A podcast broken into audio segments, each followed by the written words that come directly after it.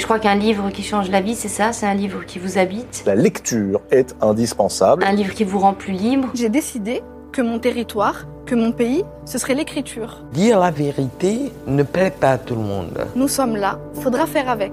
Chaque mot a sa propre énergie. On présente toujours les Africains, par exemple, sous l'aspect des gêneurs. Mais quand on avait besoin d'eux pour aller faire des guerres, pour libérer la France, c'est eux qui prenaient les balles devant. J'ai envie d'entendre aujourd'hui, en France, en Occident, une parole poétique, politique.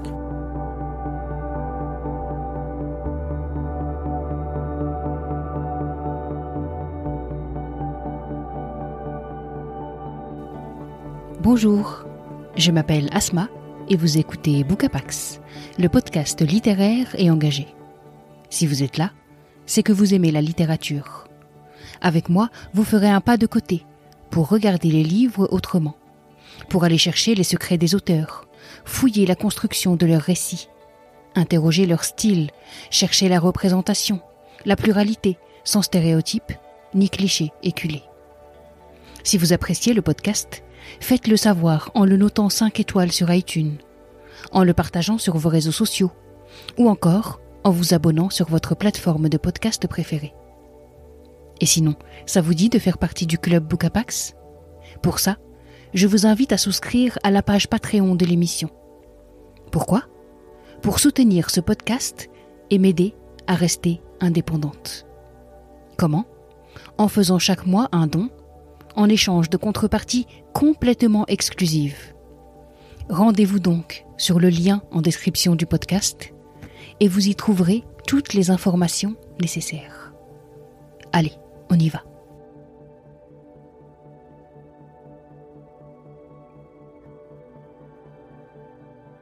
Quand j'ai reçu cet ouvrage, j'ai plusieurs fois relu le titre pour chercher à le comprendre. Le titre, comme la couverture d'un livre, comme son incipit, c'est la porte d'entrée, le petit truc qui donne envie de poursuivre, ou pas, d'entamer la lecture, ou pas. Là, le titre ne m'a pas parlé, et l'ouvrage a atterri dans la pile des romans de la rentrée d'hiver. Qu'est-ce que j'irai faire au paradis? Voilà le titre dont je vous parle.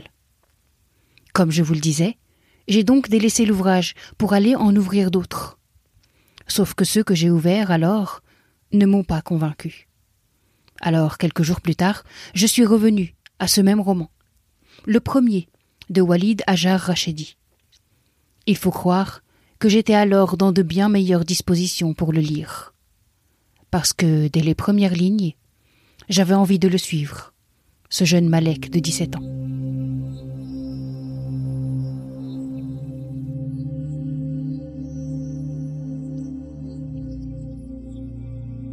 Gamin, j'avais côtoyé Ali pendant ces quelques étés algériens, loin de ma cité des peupliers, loin de Stan.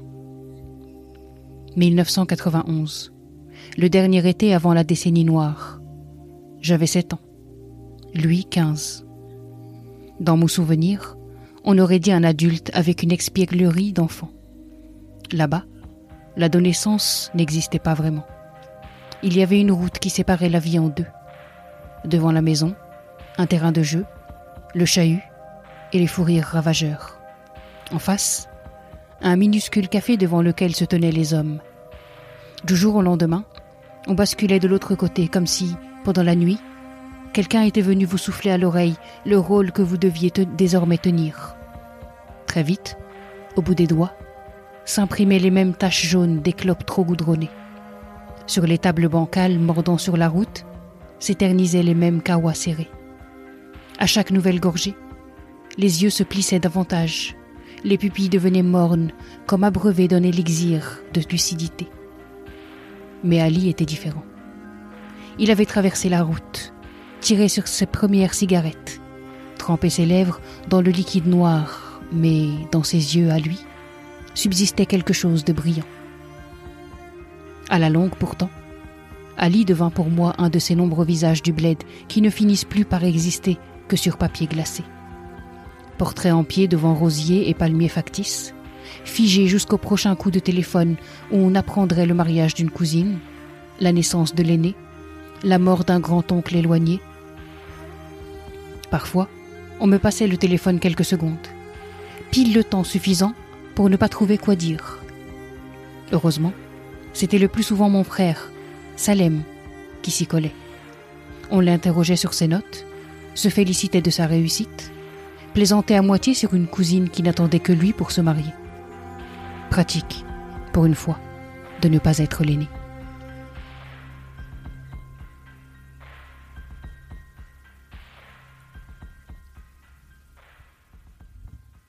Quand je lis les premiers paragraphes de ce roman, je ne peux m'empêcher de m'identifier.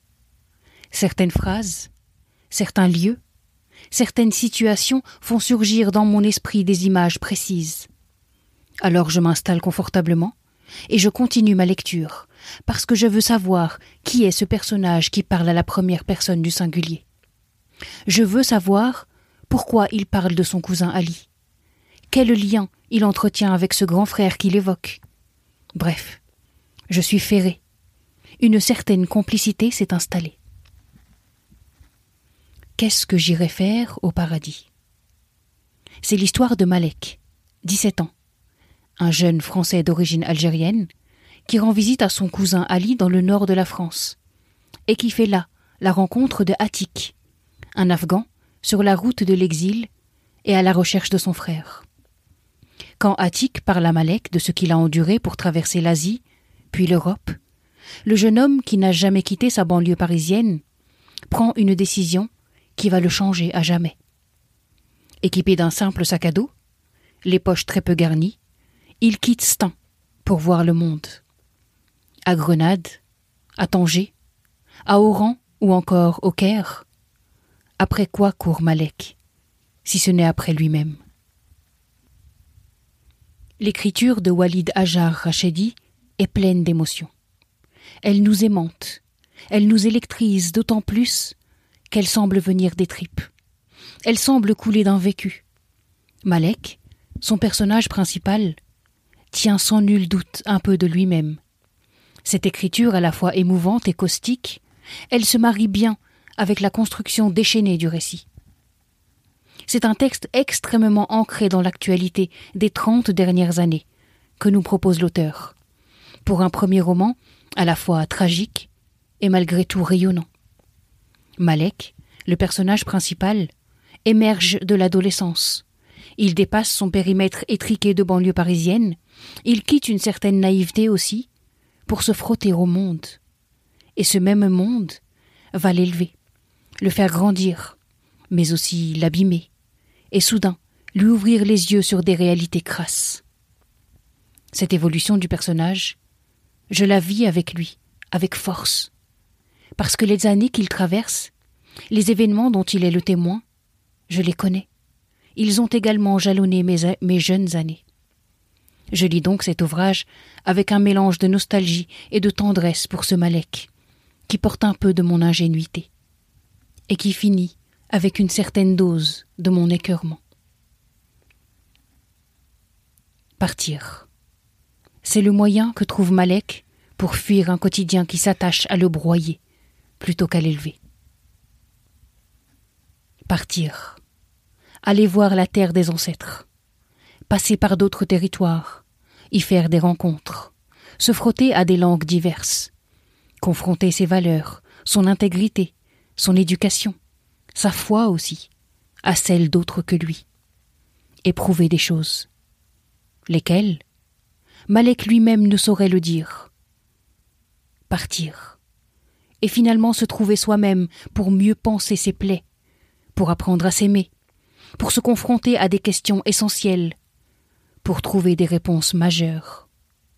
Et revenir avec des yeux grands ouverts, avec des perspectives plus larges, et une connaissance de soi qui permet l'équilibre malgré les origines multiples, malgré les langues variées et les cultures multiformes. Partir et rencontrer l'autre, les autres. Des destins se croisent alors, des idées circulent, Chacun poursuit sa quête jusqu'au dénouement. Féroce, fou, à l'image de l'époque.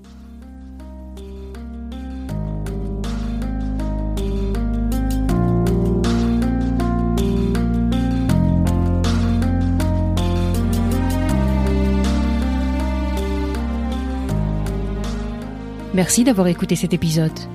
Cette émission vous plaît?